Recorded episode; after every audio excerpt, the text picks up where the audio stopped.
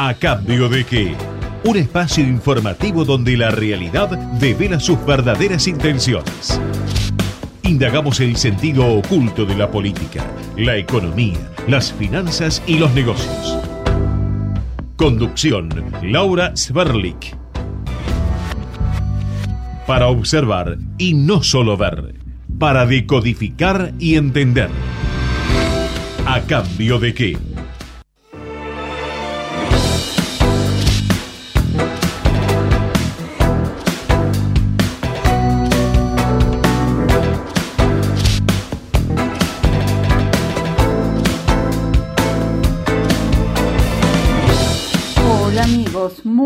Buenas noches. Qué bueno reencontrarnos aquí. Otro martes más, otro martes intenso con noticias en el ámbito político, en el ámbito económico, con mucho para compartir, para analizar, para estudiar, para informarnos.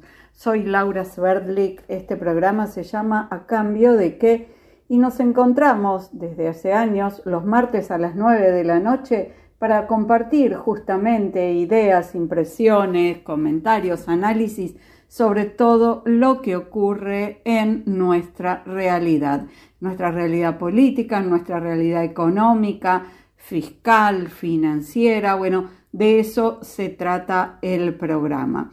Y hoy decía un día intenso, un día intenso con noticias que vienen desde la Corte Suprema que eh, validó, dijo que es constitucional la ley del arrepentido, rechazando un recurso que había presentado el ex ministro de Planificación Julio Devido, que justamente pedía declarar inconstitucional esa ley, que es una ley fundamental para la causa cuadernos en las que eh, los arrepentidos justamente reconocieron el delito. Eh, también se está debatiendo el tema ganancias en la Cámara de Diputados.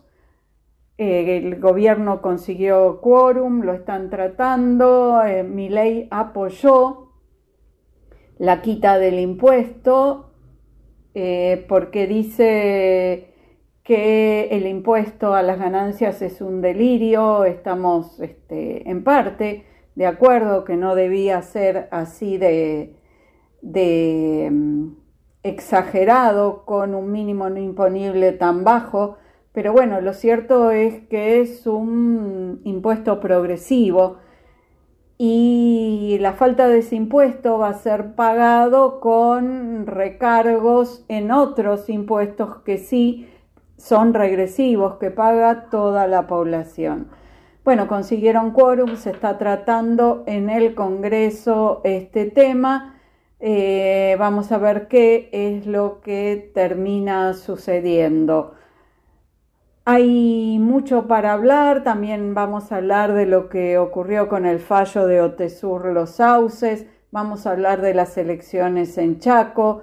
Eh, ya les digo, tenemos mucho, mucho para compartir en este programa que hacemos con Matías Urtac en la producción periodística y con Gerardo Subirana en la operación técnica.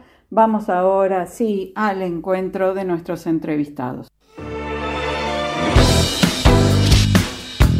¿A cambio de qué? Opinión.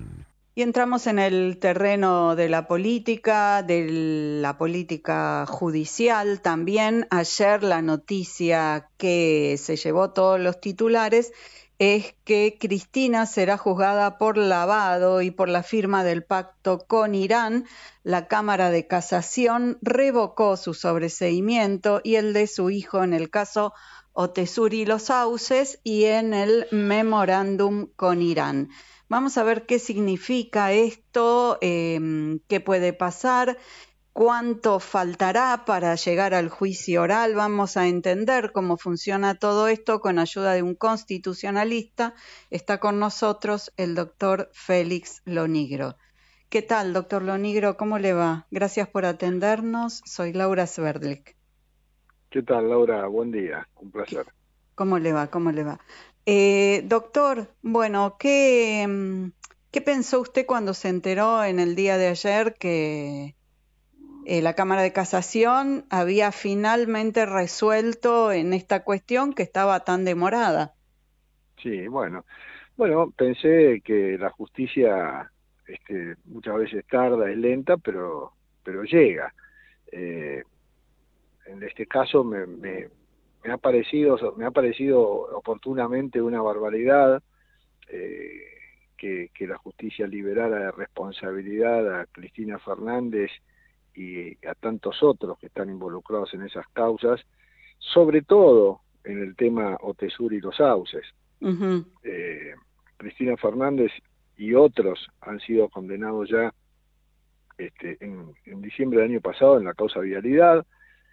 Eh, y la causa vialidad y la de Otesur y los sauces tienen una vinculación muy fuerte, porque parecía extraño que se la desvinculara de la causa de Otesur y los sauces en la que había una triangulación eh, entre Lázaro Báez, quien recibía la obra pública de parte de los Kirchner y, que después volvía el retorno a través de el alquiler de, de, las habitaciones en los hoteles este, que los Kirchner gerenciaban en el sur, eh, ahí evidentemente había un lavado de dinero y, y, ahora con la sentencia de diciembre del año pasado, con la sentencia en la causa de vialidad, lo que apareció fue justamente el delito precedente que era tan necesario para saber si, si efectivamente este, cuál era el origen de los fondos que se lavaban. Eh, o sea que indudablemente era indispensable reabrir esta causa. Eh, parecía insólito que el tribunal oral eh, negara a la sociedad el derecho a saber en un debate oral, porque de eso se trata el juicio oral, del debate público, eh, en donde las partes acusan, se defienden, en las que las partes prueban sus, sus dichos, eh, o sea, la sociedad en un caso de semejante envergadura tenía que saber a través de ese juicio oral qué es lo que había pasado y qué es lo que ocurrió este, con los Kirchner y Lázaro Báez. Bueno, ahora la, la Cámara de Casación ha dicho, señores, este juicio oral hay que hacerlo. No quiere decir, no quiere decir que sea condenada Cristina Fernández allí, esto habrá que esperar, pero por lo menos el juicio oral, la sociedad tiene que tener ese derecho de que la, de que si, si, efectivamente hubo inocencia, bueno, entonces este eh, no hubo culpabilidad, no se puede demostrar la culpabilidad, bueno, fenómeno, habrá inocencia, pero que haya un debate es algo innecesario, absolutamente necesario. ¿Por qué cree usted que demoró tanto este segundo fallo de revisión del, del de primera instancia y tuvo algo que ver acá la eh, decisión de la Corte de desafectar definitivamente a la jueza Figueroa, que formaba parte de la misma Cámara que tomó esta decisión en el día de ayer, la misma sala, perdón.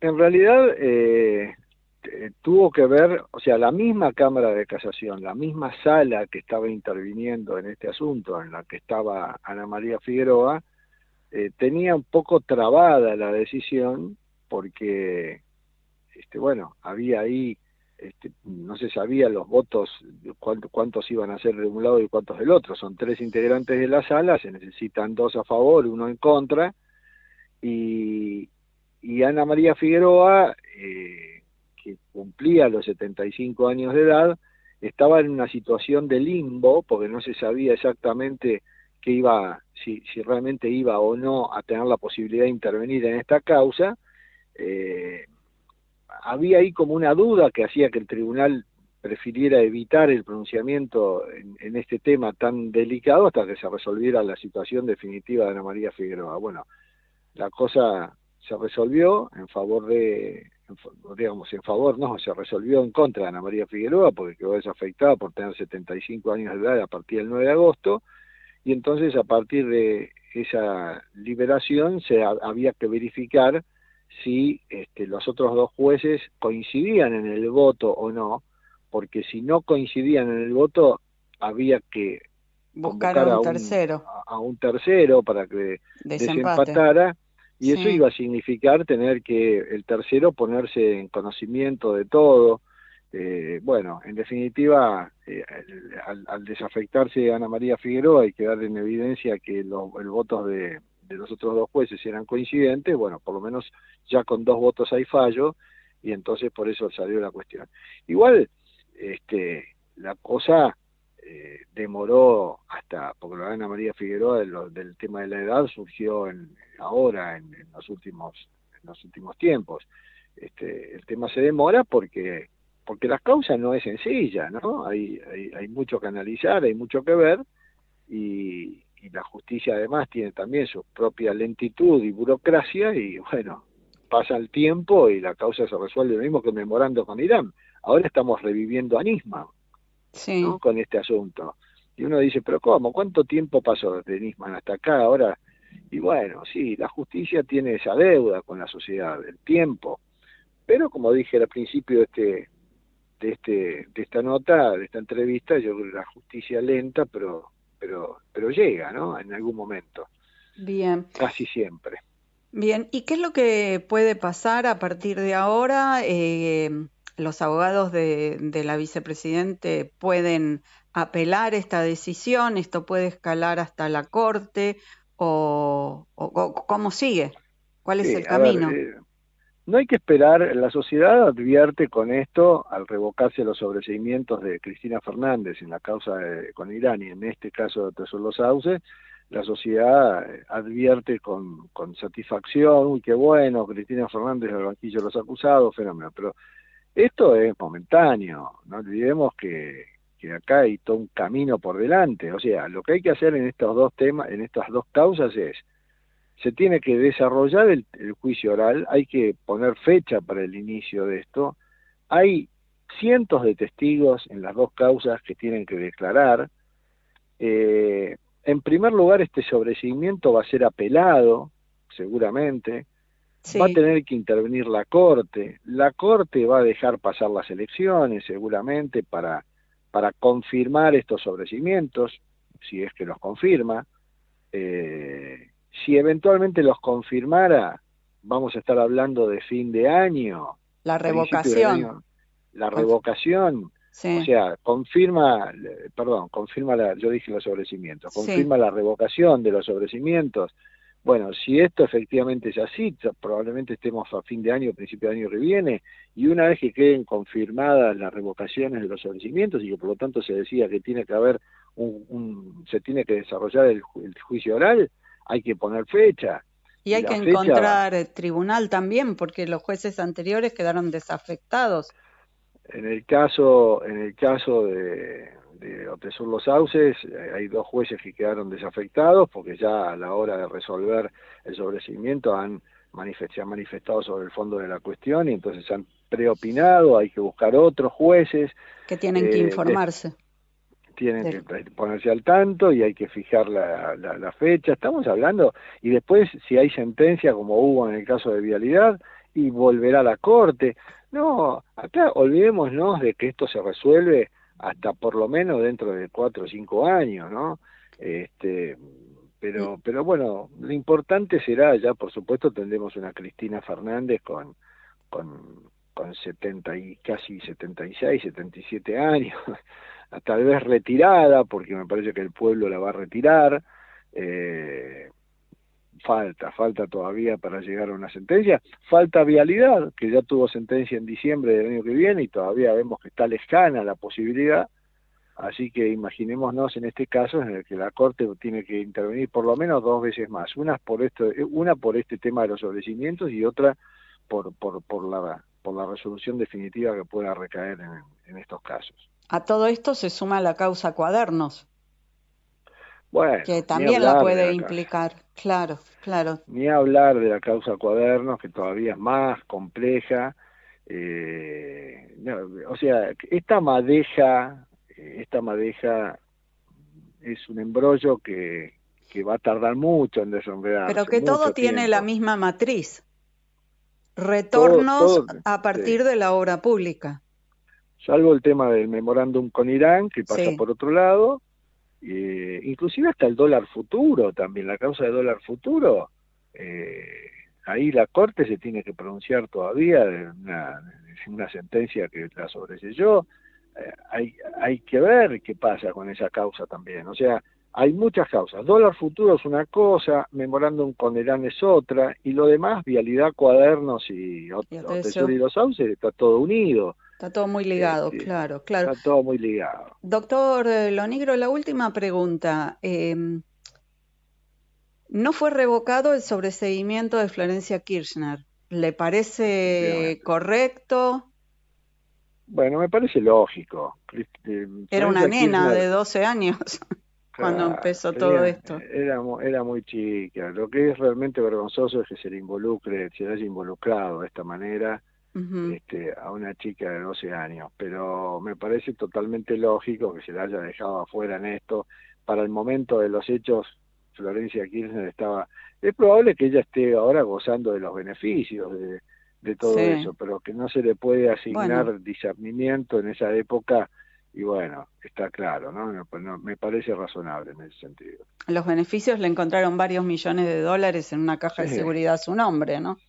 Por eso. Así que sin duda los beneficios le llegaron.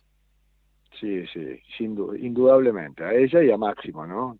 Este, que con muy poca este, gestión, con muy pocos antecedentes laborales, de pronto este, encuentran, se encuentran millonarios, ¿no? Muchas gracias, doctor Lonigro, por habernos explicado este intrínguli judicial que, bueno, nos impacta a todos. Así es, bueno. Hasta la próxima. Adiós. Hasta la próxima. ¿A cambio de qué? Análisis. ¿Qué hay detrás de lo aparente? El domingo cambió el signo político en Chaco, todos este, nos sorprendimos porque hubo un candidato que ganó en primera vuelta cuando las encuestas hablaban de un balotaje como lo más seguro, el candidato de Juntos por el Cambio, Leandro Svero, fue consagrado gobernador con el 46 y algo un poquito más de los votos frente al 41% del actual gobernador Jorge Capitanich. Es un cambio radical en la política de la República Argentina, en la política provincial de El Chaco después de tantos años de hegemonía de Capitanich y del kirchnerismo, del peronismo eh, hoy otro signo político va a tener que dar respuestas a los ciudadanos del Chaco que tienen una demanda insatisfecha en cantidad de cuestiones. Quien fue elegido como primer diputado provincial, eh, se trata de Iván Gioquer, está en este momento en comunicación con nosotros. ¿Qué tal, Iván? Oh. Un gusto saludarte. Mi nombre es Laura Sverdlik. Bueno, felicitaciones primero que nada. ¿Qué tal? Muchas gracias, encantado, la verdad es un gusto muy grande estar con vos, eh, es una alegría muy grande el resultado que tuvimos eh, el domingo y es una alegría muy grande que empecemos a trabajar para recuperar la libertad y la dignidad de los chaqueños, ¿no? eh, si vos tuvieras que describir hoy eh, las principales demandas de la ciudadanía chaqueña, ¿cuáles son? Bueno, cuando yo hablo por ahí de, de dignidad, capaz para por, ahí para un para alguien de Buenos Aires es algo medio cliché o una palabra o algo abstracto y vacío.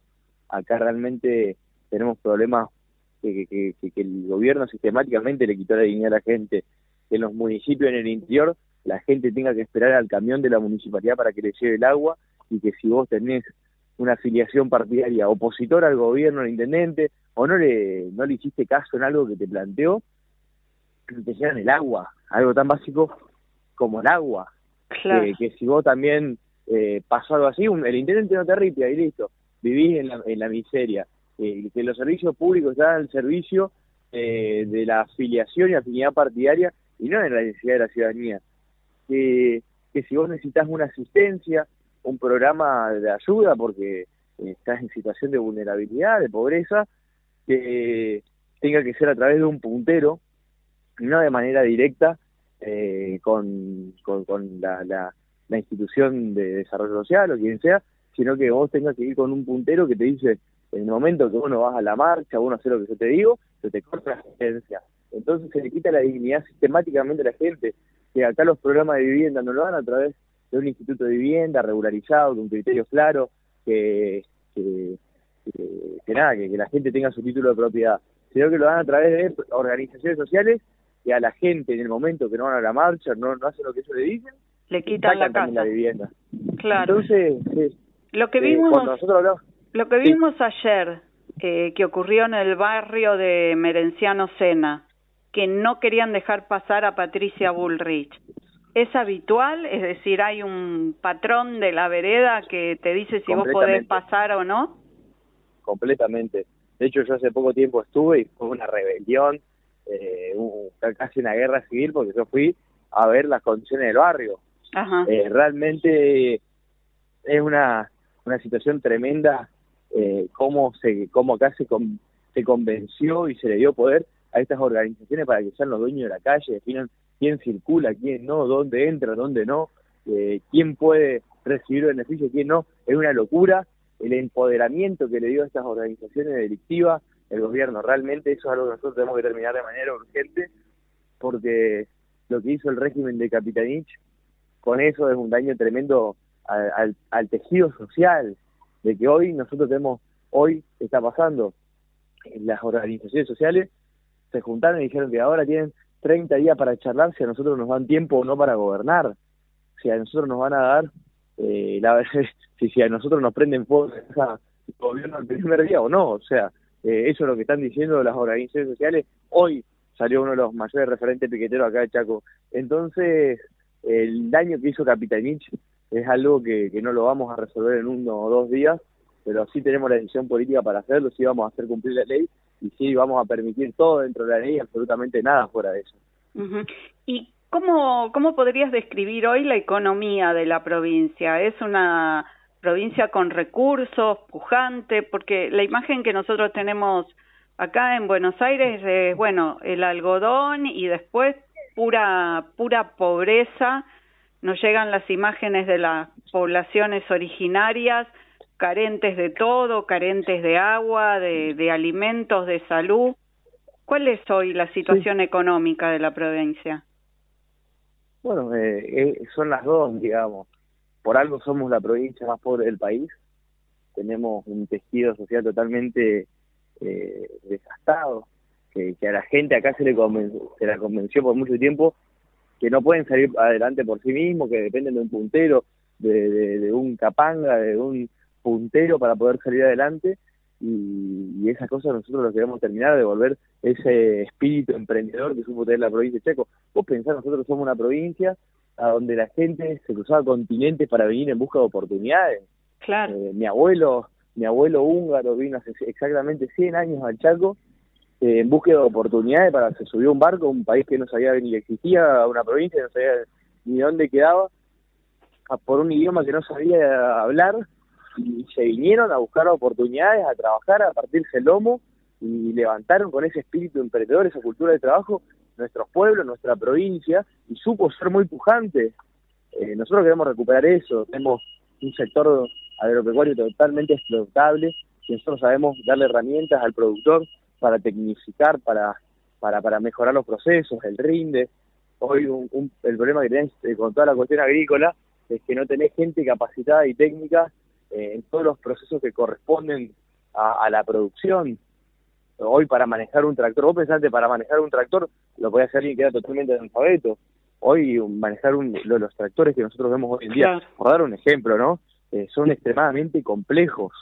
Sí. Eh, en la, sí, 20 pantallas, digamos. Eh, para poder hacerle el mantenimiento, vos pensás a, un, a una maquinaria agrícola, tienen que llamar a gente de otras provincias y es un costo que el, productor, el empresario tiene que incurrir. Entonces, tenemos problemas de base porque tenemos la peor educación del país. Y tenemos, somos la provincia más pobre del país porque tenemos la peor educación del país.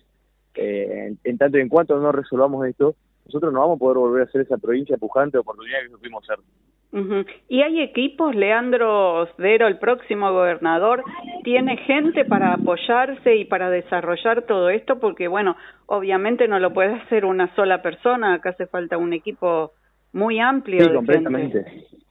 Completamente, tenemos los equipos técnicos, tenemos eh, el plan de gobierno y estamos preparándonos para, para poder gobernar el Chaco, para poder sacar esta situación que nosotros estamos viviendo hoy, realmente es muy dramática.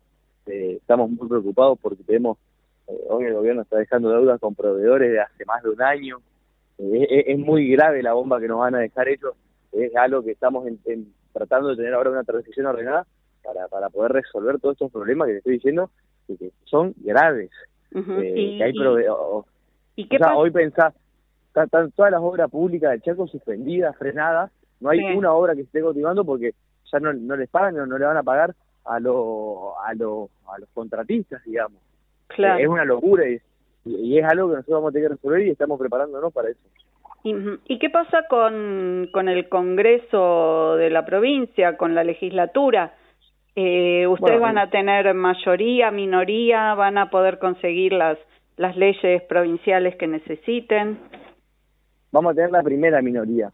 Ajá. Eh, nosotros vamos de 32 legisladores, nosotros vamos a tener 15, 14 el Frente Chaqueño, que es eh, eh, el de Capitanich, sí. y después hay dos de una fuerza peronista local y uno de una fuerza peronista también local.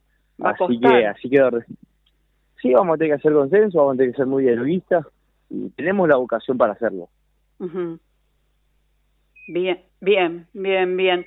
Bueno, contame cuáles son las tres medidas iniciales que piensan tomar, ni bien este, accedan al, a la gobernación el, el 10 de diciembre. Bueno, eh, lo primero va a ser una ley de ministerios para modificar la conformación del Estado hoy.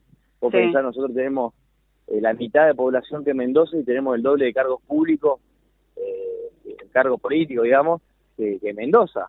Entonces hay una una sobre representación de cargos públicos que nosotros vamos a tener que modificar, vamos a tener que achicar mucho el Estado, eh, una simplificación tributaria, y después por el otro lado poder podemos reformar también el sistema educativo para, para poder tener una educación del siglo XXI, como también terminar con los gerentes de la pobreza. Bueno, Así que va por ese lado. Éxitos, eh, Iván Gioquer, con todo lo que, lo que encaren. Va a ser dura la batalla, pero bueno, ahí van a tener que sacar uñas de guitarrero y, y darle para adelante. Eh, y felicitaciones por el, el éxito conseguido.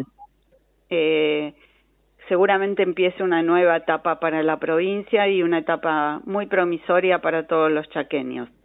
Felicitaciones nuevamente. Adiós, hasta la próxima. Un beso grande, chao, chao. Chao, chao.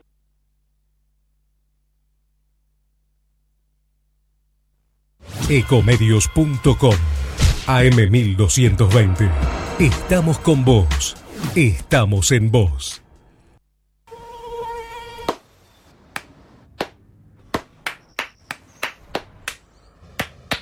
No aplaudamos al mosquito, combatámoslo en serio. Para combatir el dengue, el zika y el chikungunya, evitemos que los mosquitos piquen y se reproduzcan. Usemos repelentes, coloquemos tules en la cuna de los bebés y demos vuelta a contenedores para que no se acumule el agua. Si tenés fiebre alta, dolor de cabeza y dolor muscular, no te automediques y acudí al médico. Encontrá más información en argentina.gov.ar. Argentina Unida, Ministerio de Salud, Argentina Presidencia. Espacio seguido por la Dirección Nacional Electoral. Tener un presidente que sepa gobernar, vale. Juan Schiaretti, presidente. Florencio Randazzo, vicepresidente. El voto que vale para ser un país normal. Hacemos por nuestro país. Lista 133. Espacio cedido por la Dirección Nacional Electoral. Te propongo terminar con el kirchnerismo de verdad y para siempre. Patricia Bullrich, Luis Petri, candidatos a presidente y vicepresidente de la Nación. Juntos por el cambio. Lista 132 espacio cedido por la Dirección Nacional Electoral. Hoy tenemos la oportunidad de poner un punto y aparte, de empezar a reconstruir una Argentina distinta, libre, próspera, sin inflación, pujante y segura. La libertad avanza. Javier Milei, presidente. Victoria Villarruel, vice. Lista 135. Espacio cedido por la Dirección Nacional Electoral.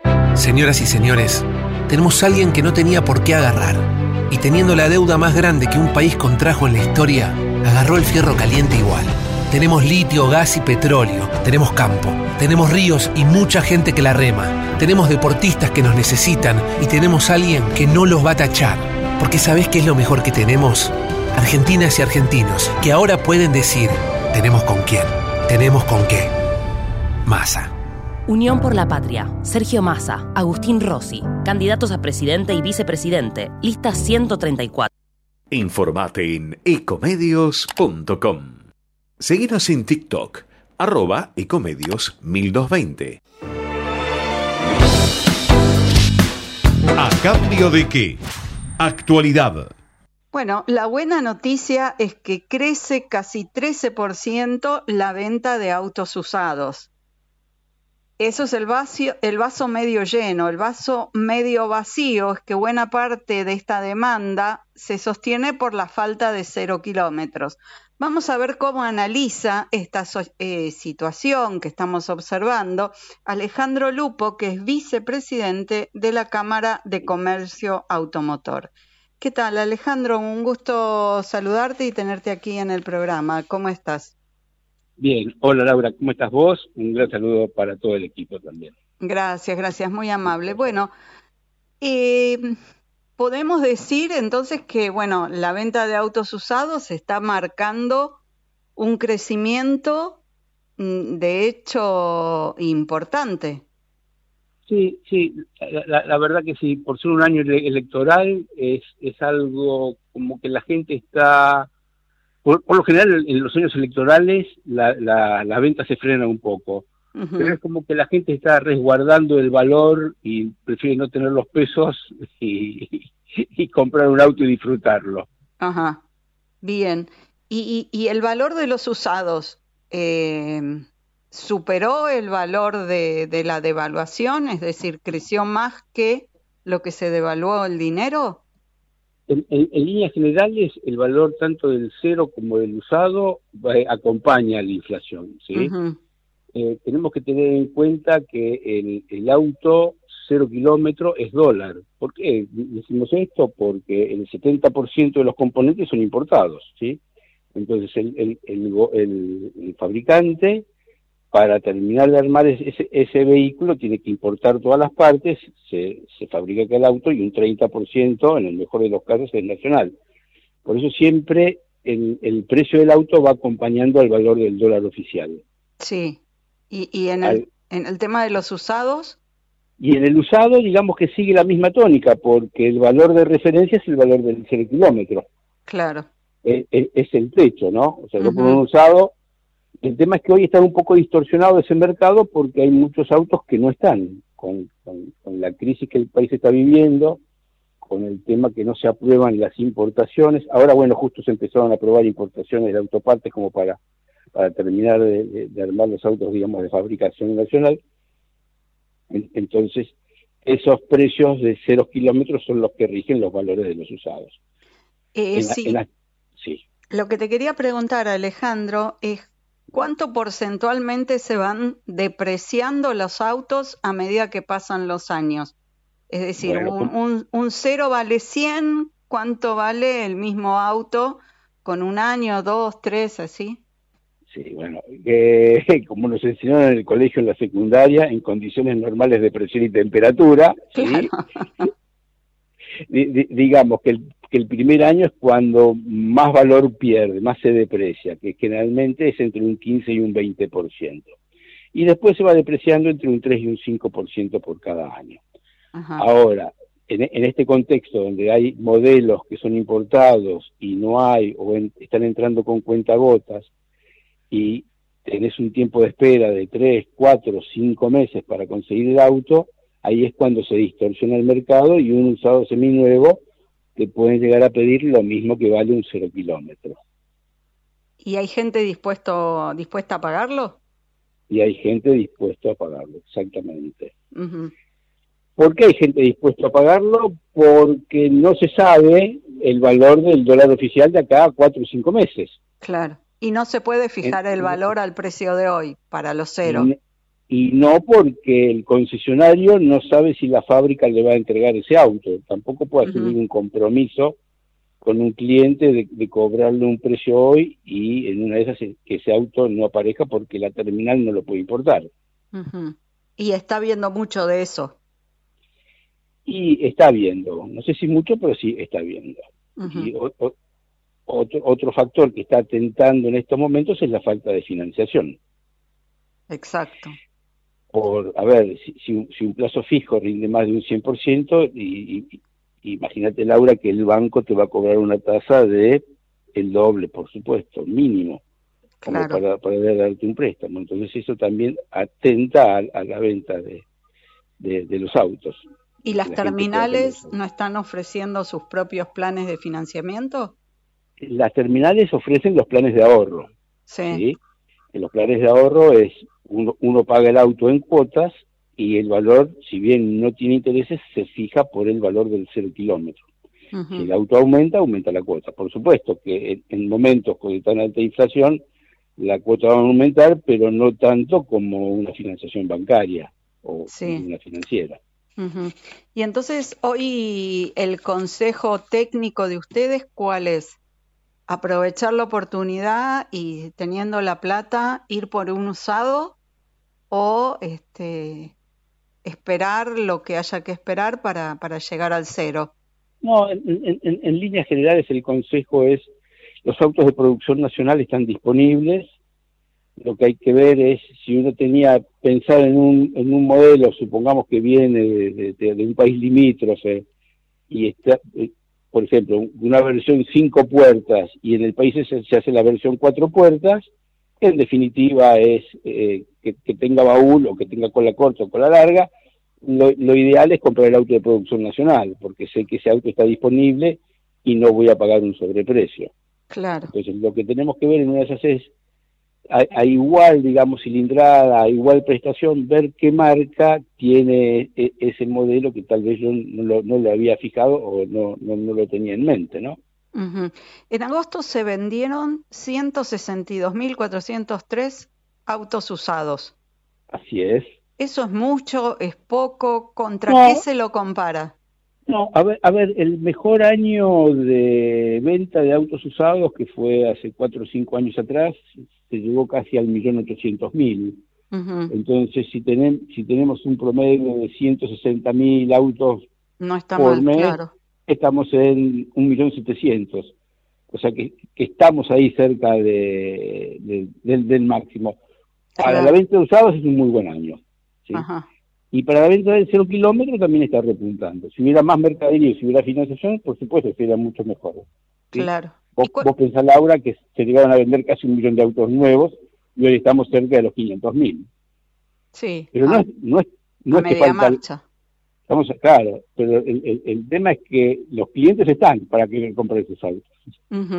Eh, ¿Y cuáles son los modelos más buscados entre los usados y por qué? Eh, entre los usados, bueno, el, modelo de auto más usado es el Gol, en todas sus versiones, y en segundo lugar el Corsa.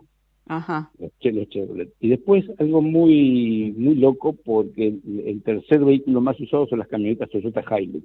Sí. O sea, pasamos de, dos autos chicos a, a, una camioneta. Claro, claro. Pero ahí la demanda es por, por eh, digamos, profesional para la gente de, del campo? La demanda es por la gente del campo, exacto. Este es un país agrícola ganadero y, las distancias son grandes. ¿sí? claro. Después en cuarto lugar está el Clio y en quinto lugar la Ranger. O sea que volvemos, A, la, Y en séptimo lugar las Amarok.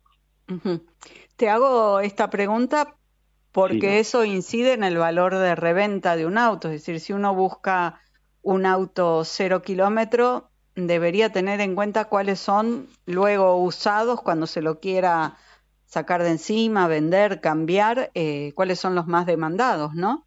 Exacto, exacto. en, líneas generales, los autos cuyas fábricas están acá en el país son los de mayor venta, ¿no? O sea, hablamos de las marcas, lo que nosotros llamamos las marcas generalistas. Fiat, Peugeot, Renault, Ford, Toyota esas son las marcas que no, al, momento de vender no vas a tener problemas. ¿Qué pasó con el mercado después de la devaluación del 14 de agosto? Con el mercado después de la devaluación del 14 de agosto, eh, lo que pasó fue que hubo un shock, digamos, que las terminales tampoco tenían precios, entonces al suspenderse la venta de los cero kilómetros también se paralizó un poco la venta de los usados, porque no, no, no estaba, volvemos al principio de la charla, el precio del cero kilómetro te fija el techo del precio del usado. Y además pasó algo similar, pasó algo, digamos, complementario, que fue que trimestralmente la AFIP sube los valores del famoso impuesto al lujo, que estaba en 7.200.000 pesos, 7.300.000 pesos. Entonces todos los autos cuyo precio de venta al público superaban ese valor, los alcanzaba el 20% del impuesto en la primera escala. Después hay otra escala del 35% del valor. Y lo que pasó es que la FIP demoró un par de días en, dar la nueva, dar los nuevos valores.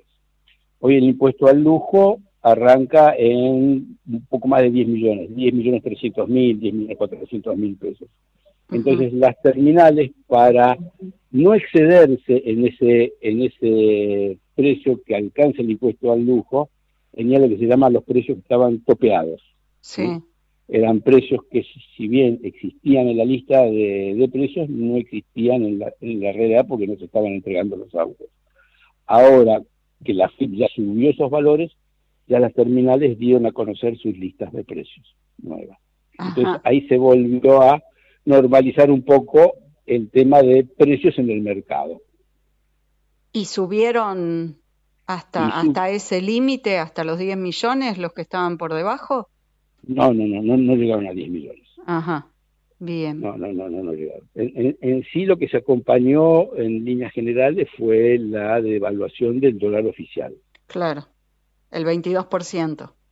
El 22%, que no fue el 22% en todos los autos porque hay un gran componente que es de pesos, ¿no? O sea, el 30%, digamos, de ese auto que es nacional no se vio afectado por la variación del dólar.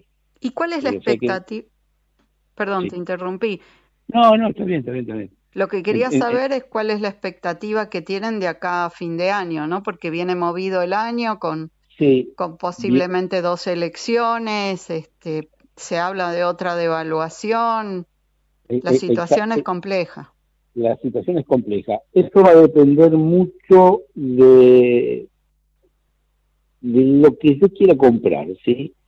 No es lo mismo una persona que cambia un usado por un usado, no es lo mismo aquella persona que está en un usado seminuevo y se quiere ir a un cero kilómetro, y no es lo mismo aquella persona que tiene un auto y quiere comprar un segundo auto nuevo o de alta gama.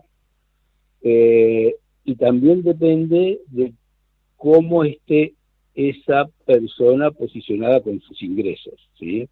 Si esa persona ahorró en dólares es un tema, si esa persona tiene un plazo fijo y tiene temor a una devaluación y que quede descansado con sus ahorros, entonces eh, hay, hay, hay, hay, varias variantes, digamos, en, en, en el mercado.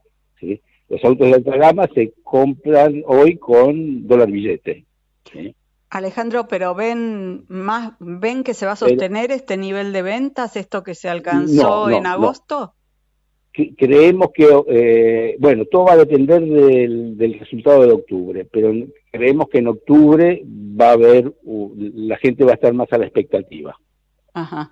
Entonces lo que podemos prever es una caída en la demanda. Sí, sí, se puede prever una caída en la demanda. Bien. No mucha, ¿eh? porque hay gente que va a decir, mm, ante, ante la devaluación me saco los pesos de encima y compro, compro un auto o compro mercadería. ¿Sí? El, comerciante prefiere tener mercadería y no pesos. ¿sí? En, en, líneas generales. O sea que hay mucha gente que va nosotros pensábamos que iba a caer la venta en agosto y no fue así. Ajá, a pesar de la devaluación. a pesar de la devaluación, exacto. Entonces, hay gente que dice, prefiero no tener los pesos, o hay gente que dice, el dólar a 720 me parece que ya es caro, no creo que aumente mucho más, a lo sumo la devaluación será del dólar oficial, pero no del, del paralelo, entonces se vuelcan hacia la compra de bienes. Pues un terreno, una casa, un auto, una camisa o un, un, par de zapatillas, ¿no? Sí, sí, sí, lo que sea para garantizarse el bien y, no quedarse con pesos devaluados. Bueno, muchísimas gracias Alejandro Lupo, vicepresidente de la Cámara de Comercio Automotor. Eh, muy linda charla. Hasta la próxima. Adiós. Hasta luego. Adiós.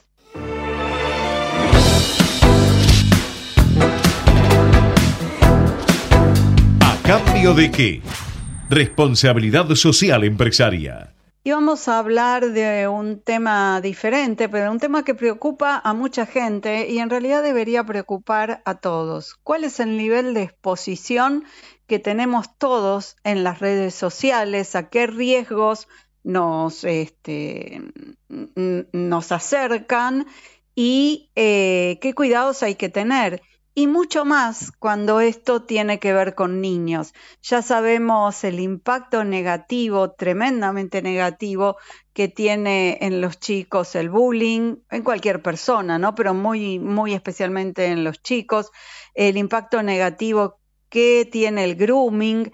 Bueno, ahora se ha agregado una nueva catalogación pero que también tiene que ver con la exposición en las redes y con los recaudos que tomamos en tal sentido el sharenting. Y respecto de esta exposición, esta exposición de niños en las redes que hacen los padres, vamos a hablar con Almendra Octon, que es gerente de publicidad y marca de Movistar, que junto con una serie de agencias de publicidad desarrollaron una campaña que vamos a empezar a ver ahora en redes, en TV, en cine, etcétera, eh, para prevenir respecto del riesgo que significa o que implica la práctica de compartir contenidos de niños y niñas en redes sociales de forma excesiva. ¿Qué tal, Almendra? Bienvenida al programa. Soy Laura Sverdlik. Gracias por habernos enviado esta información. Hola Laura, bueno, buen día a todos. Este, antes que nada, gracias por tu contacto y por el interés por, por la campaña. Bueno, como bien presentaste, eh, Movistar eh, lanzó una campaña eh, hace dos días para concientizar a las personas sobre el término sharenting. Sharenting es una palabra en inglés que combina la palabra share, de compartir, y parenting, de crianza. Y bueno, y describe un poco el comportamiento de que tenemos los papás y las mamás cuando compartimos contenido de nuestros hijos y de nuestras hijas en las redes sociales. Eh, la idea es concientizar sobre los riesgos y las posibles consecuencias de compartir este contenido de las infancias de manera excesiva. No podemos evitar, porque yo soy mamá también y me encanta compartir eh, el crecimiento de mi hijo, de mi hija, compartir con la gente que quiero las cosas lindas que van pasando en la familia, pero eh, lo que nuestra intención y el objetivo que tenemos es que lo hagamos responsablemente como todo lo que venimos trabajando en estos últimos años como marca, que es concientizar sobre el uso responsable de la tecnología. La tecnología es algo maravilloso que nos ha abierto un montón de puertas al mundo, este, pero también tiene algunas problemáticas que trae aparejada, muy bien como las contaste, que es el grooming, el ciberbullying, la suplantación de la identidad, por ejemplo. Y a todas estas cosas obviamente están expuestos los niños y niñas debido a la hiperconectividad, ¿no? Claro, ayer leía, mira, ayer leía en el diario La Nación justamente de un, tema de intromisión en el WhatsApp de niños de 10 a 12 años en la zona norte de la ciudad. Se metieron y a los chicos les empezaron a, a, descargar cantidad de videos porno en mm. donde muchas de las cosas incluían a niños. Muchos de esos videos incluían prácticas con niños. Es espantoso. Sí. Eh, realmente hay, hay, muchas, nosotros trabajamos todas estas temáticas de niños, niñas y adolescentes con Faro Digital, que es una ONG que se ocupa de, de bueno, de, dar charlas eh, sobre estas temáticas y nos ayuda mucho a entender las problemáticas que se van, van suceditando en, el tiempo. Y, bueno, realmente nosotros arrancamos fuertemente con las campañas de grooming y ciberbullying, que eran temáticas eh, que nos, nos preocupaban mucho, sobre todo por, por esto que vos contás, que por ejemplo en el grooming un adulto que se hace pasar por un niño se, eh, se mete, por ejemplo, en los jueguitos de los chicos. Eh, digo, hay mucho de esto que es muy difícil controlar, pero si nosotros intentamos educar a, los chicos y a las chicas en el uso responsable y de que estas cosas pueden suceder, eh, de a poco eh, van tomando conciencia de que hay, hay cosas que por ahí si les suenan raro tienen que venir a hablar con sus papás y sus mamás o con la persona que estén a cargo que con un adulto, ¿no? Pero en este caso, eh, afuera de que hace mucho que venimos trabajando en este, en este caso es un poco más este, hacia los padres la campaña, ¿no? Es, es un poco enseñarnos a todos de qué manera podemos proteger un poco lo, lo que hacemos o los que subimos de nuestros niños y niñas a las redes. Entonces creo que ese es el principal objetivo, saber que compartir está buenísimo, pero que intentemos hacerlo responsablemente. Entonces damos como un par de, de tips para que, para que sepamos todos y a la hora de, de subir ese posteo, subir esa foto de un niño o una niña, pensar bien dónde lo estamos subiendo, que sea en una cuenta privada, ¿no? Que nuestra cuenta sea privada y no esté abierta a todo el mundo, porque justamente lo que vos comentás, está, eh, las imágenes si están abiertas, esas imágenes las ve todo el mundo y hay gente maliciosa, hay gente maliciosa del otro lado que uno piensa que no, que puede tomar esa imagen de mi hijo o de mi hija y, por ejemplo, usarla para pornografía, eh, si es un pedófilo, digamos, eh, la huella digital que vamos dejando en nuestra vida en las redes, este, abiertas a todo el mundo, puede producir muchas cosas.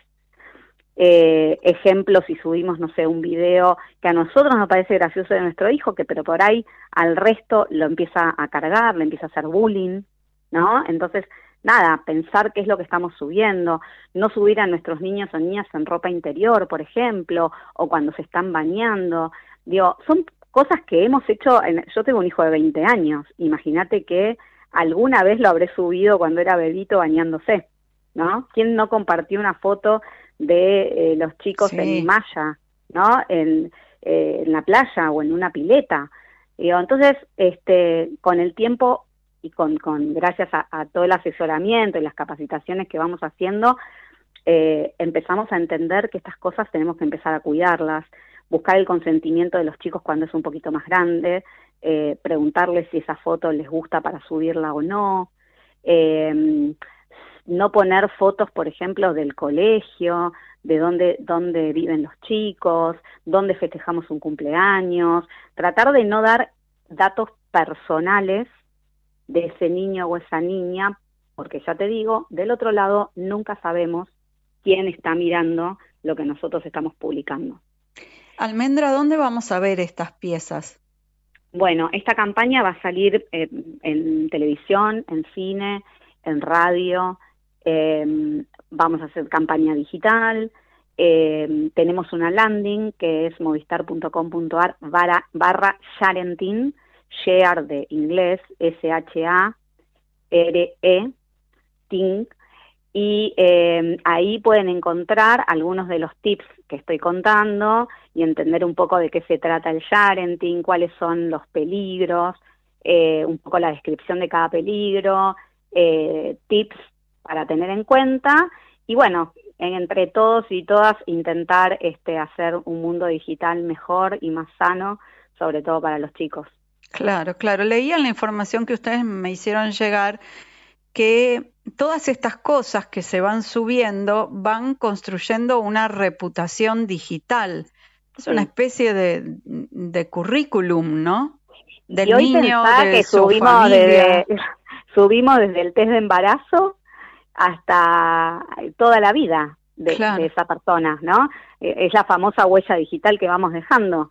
O sea, eh, el, el, niño o niña antes de nacer ya le, asignamos este su, su sexo, eh, ya le contamos todo su recorrido, contamos en qué colegio, a qué colegio va, digo, y todo eso puede generar en el futuro algunos daños, ya sea financieros, eh, de suplantación de identidad, eh, bueno, de maltrato. hablando, de, con lo cual, cuanto más expuestos están los datos, más peligros estamos abriendo. Claro, claro. El tema que mm, en el que vos ponías énfasis, hacer un uso responsable. Ahora, el responsable puede ser diferente según la interpretación de cada uno, ¿no? Porque por ahí la gente muy extrovertida, el responsable es mucho más excesivo que la gente más este, introvertida. Sí, yo creo que en realidad hay que invitar a la reflexión, ¿no? Yo creo que el extrovertido eh, por ahí no, no deja de serlo, pero que le interpele ya para nosotros es, es mucho, ¿no? Que le interpele y reflexione, aunque sea una de las cosas de las que estamos hablando, eh, me parece que a la hora de hacer un clic va a pensarlo dos veces, este, esa es la intención. Acá no estamos hablando de que hay que dejar de compartir, sino todo lo contrario, que es hacerlo con cuidado, ¿no? Ah. Y sobre todo cuando hay menores cuando hay chicos y chicas, eh, nada, cuidar su imagen, ¿no? Eh, pensarlo dos veces, eh, cuando son un poco más grandes, pedirles consentimiento, ¿no?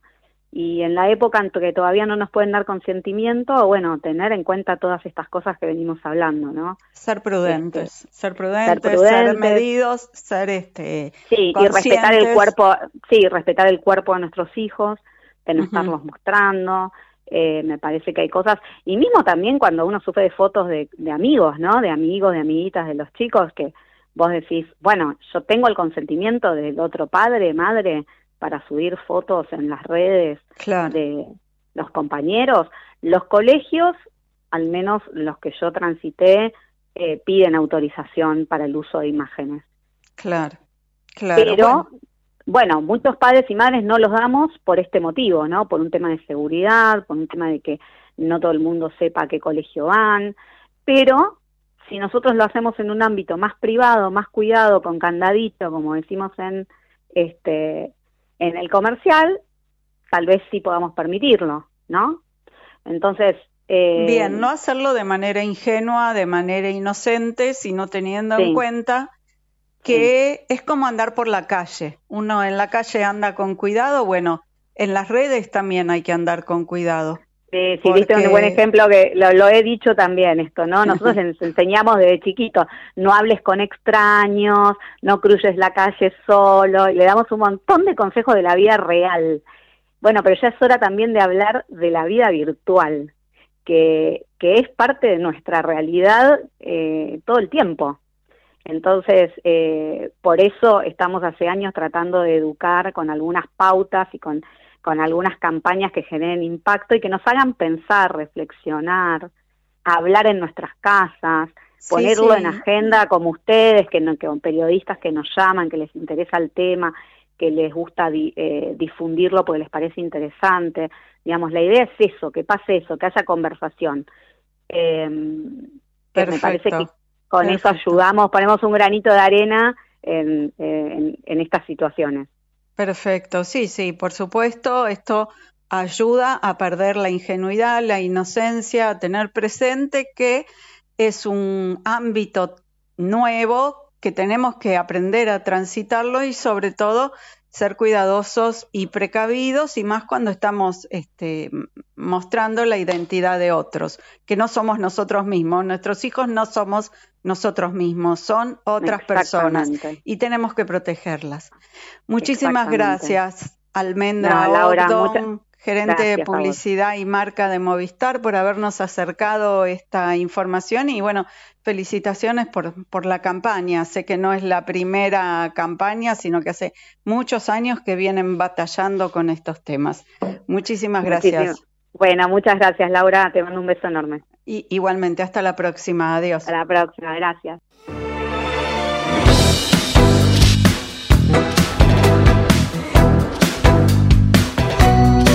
Y hablamos de las resoluciones de la Cámara de Casación en relación a las causas OTESUR y al memorándum con Irán. Hablamos eh, del, futuro judicial que deberá enfrentar la vicepresidente de la Nación y, los tiempos y los caminos que seguirán esas causas. Hablamos de las elecciones en Chaco con el primer candidato a diputado provincial. Hablamos del tema del mercado automotriz, la venta de usados Y también hablamos del cuidado que hay que tener en las redes sociales cuando uno postea fotos que tienen que ver con niños, ¿no? No hay que hacerlo de manera ingenua, hay que tener eh, en mente que se está transitando por un terreno que requiere determinados recaudos. Bueno, no me queda mucho más que decirles. Eh, los espero aquí la semana próxima. Quien les habla, Laura que les desea muy, muy buena semana. Nos reencontramos aquí en siete días.